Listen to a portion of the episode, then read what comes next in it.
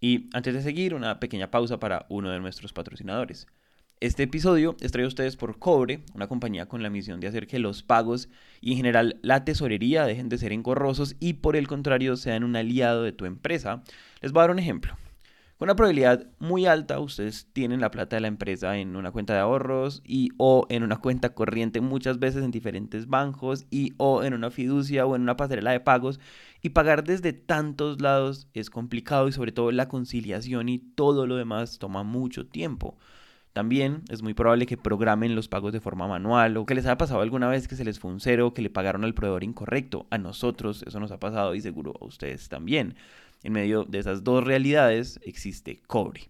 Cobre centraliza y automatiza la tesorería de tu empresa, permitiendo a tu equipo contable hacer lo que debería estar haciendo, o sea, sacando insights para tomar mejores decisiones y en general aportando a la estrategia para crecer tu negocio.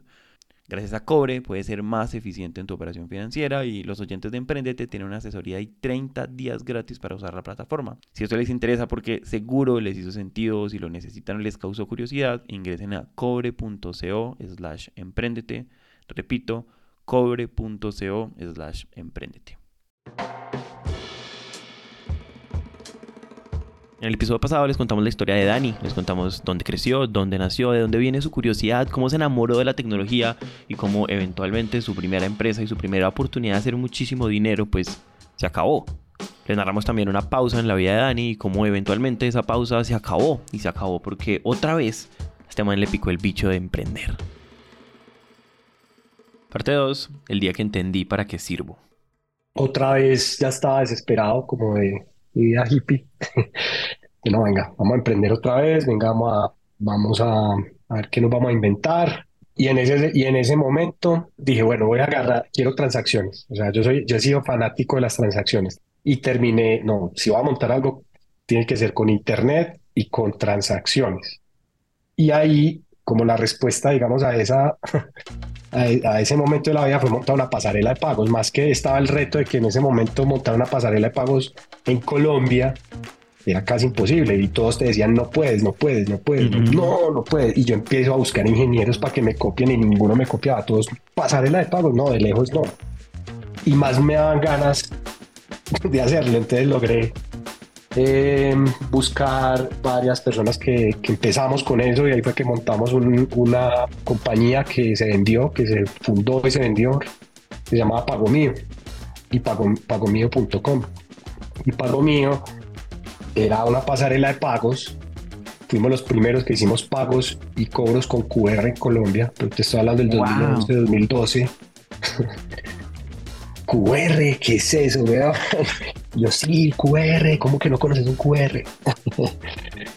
Adelantadísimo a la época, eh, la monto en Colombia, la experimentamos en Colombia y me voy para México. Dije, no, voy para México a montar eso con un, con un socio, un amigo, un gran amigo que me copió y me invirtió los, el primer dinero y nos fuimos para México a montar eso y yo estrellada con, con mi amado México.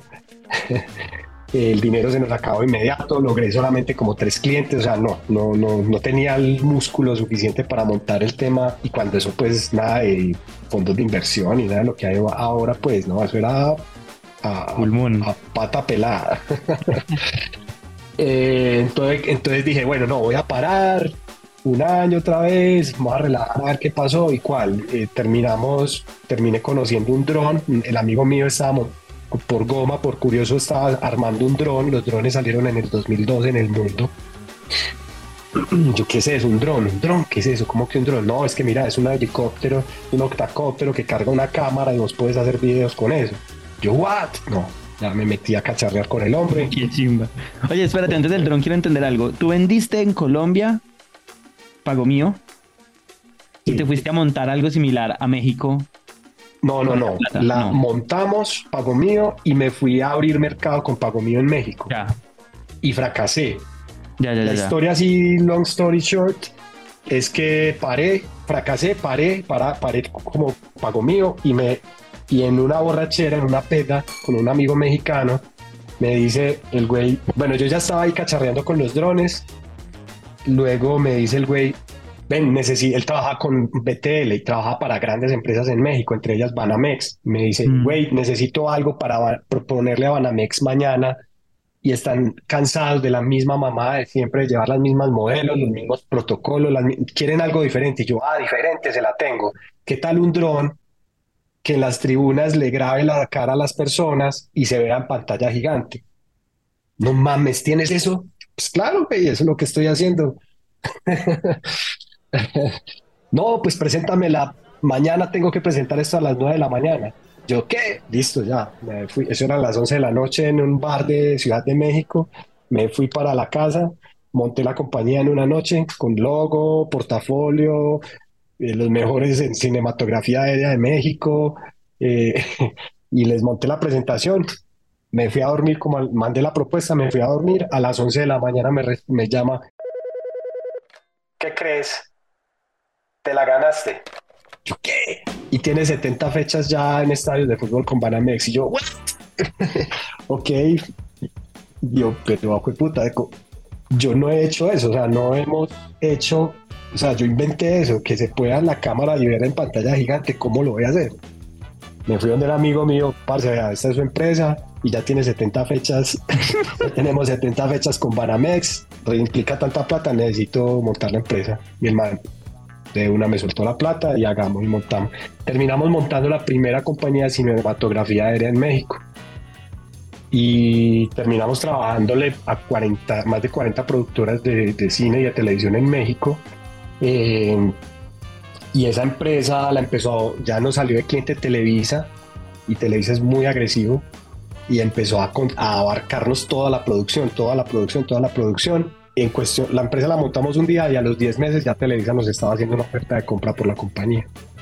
Entonces ahí vendimos la empresa, mm, nos quedó un dinero y ahí fue que entendí que yo era mejor creando y vendiendo empresas que, que desarrollando software. Entonces, bueno, Televisa compra la empresa, todo. en ese momento me devuelvo para Colombia porque sale, porque me llaman eh, un fondo de inversión en, en Medellín que se llama Taurus Capital, que les agradezco toda la vida por todo lo que pasamos juntos y nos enseñaron y, y aprendimos y me enseñaron. Y ellos no, me ofrecen el dinero de inversión para pago mío, pero me dijo, Daniel, le invertimos, pero si se devuelve para Medellín. Y yo, oh, y yo ya O estaba sea, con Pago Mío estaba operando en. Colombia sin ti. No, estaba la idea. Con un par de clientes por ahí, tres clientes tal vez, pero no, estaba como en hold on, mientras Sí, como en de ne- la México. nevera. Y ahí fue que salió la inversión, casualmente. Yo además tenía la plática, pues un poquito que me había quedado con lo de los drones. Y bueno, devolvámonos para Medellín y a montar Pago Mío en Medellín. La montamos. Y ahí fue que empezó el ecosistema de Ruta N en Medellín de innovación. Ya se estaba formando ese ecosistema en el 2014 tal vez 2014, ya se empezaba a formar ese ecosistema en Medellín de innovación y de startups. Y ya empezó Ruta N a traer inversionistas de Estados Unidos y a empresas de Estados Unidos, pues y de varios países.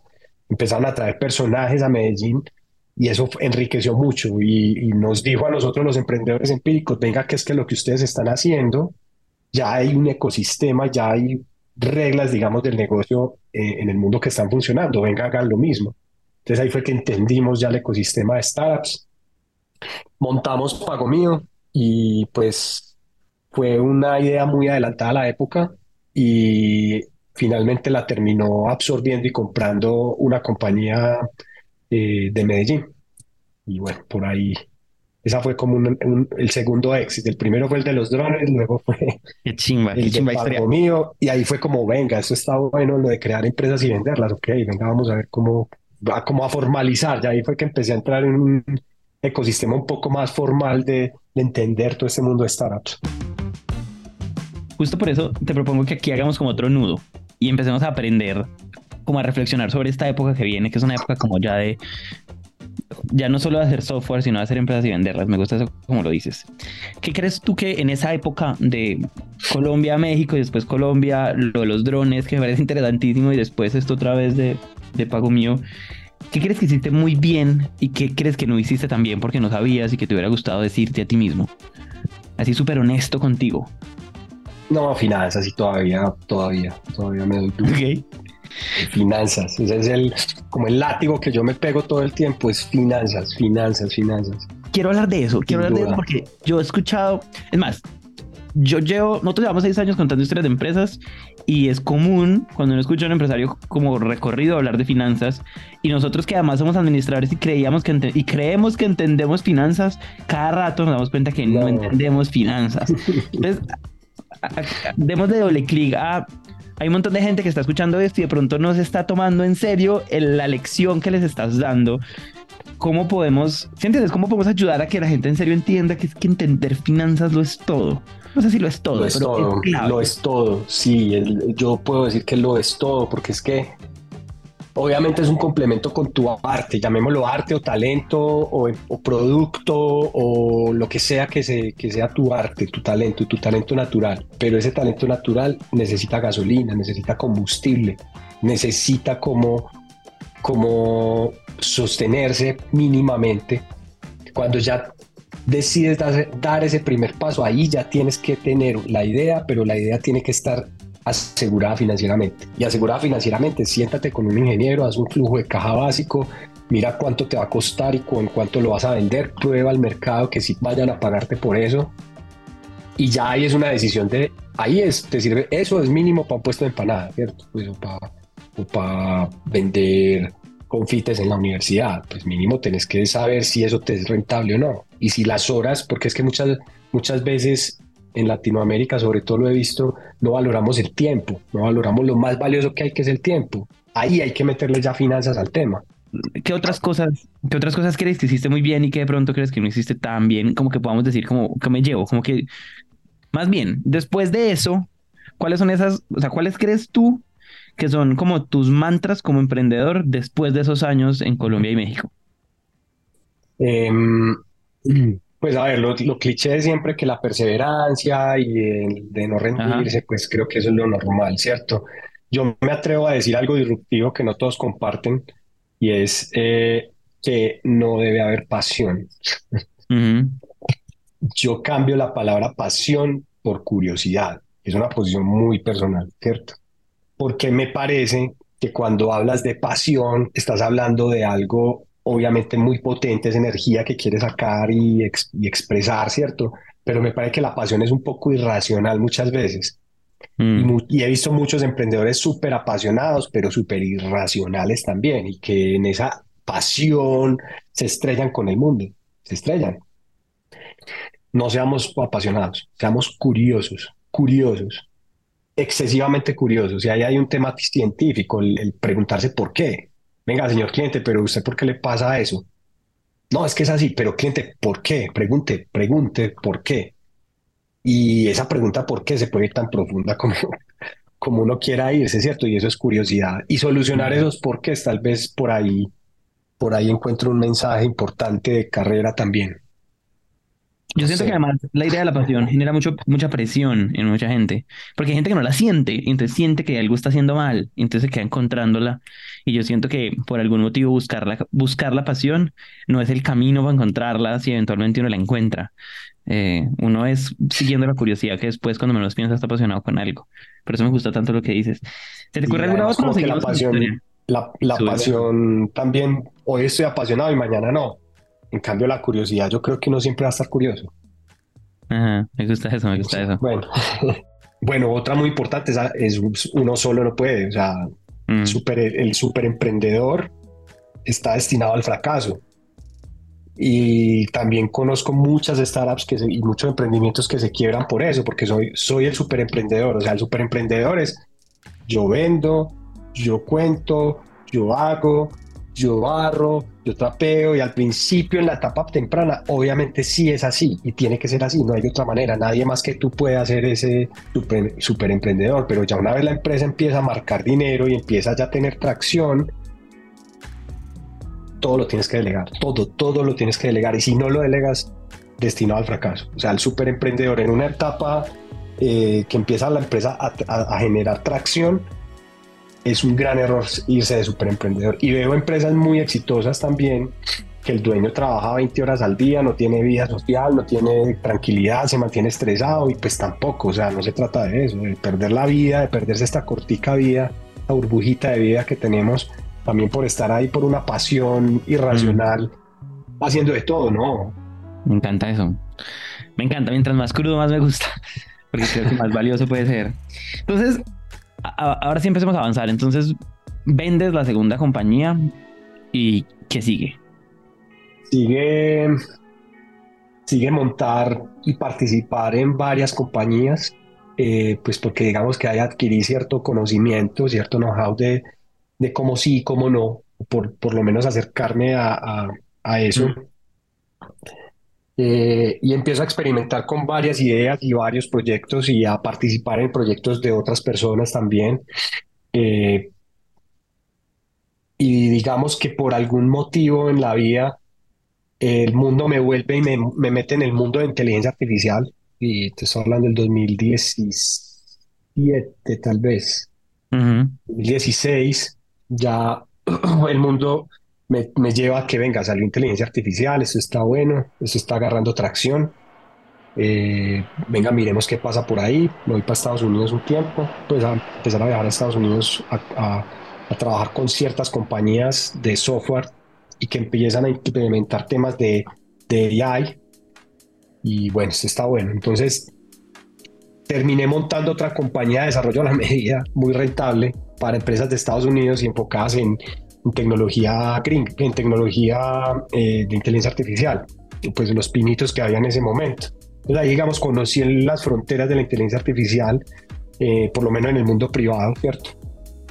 No me imagino que tendrán en, los militares, pues, o por allá, no sé.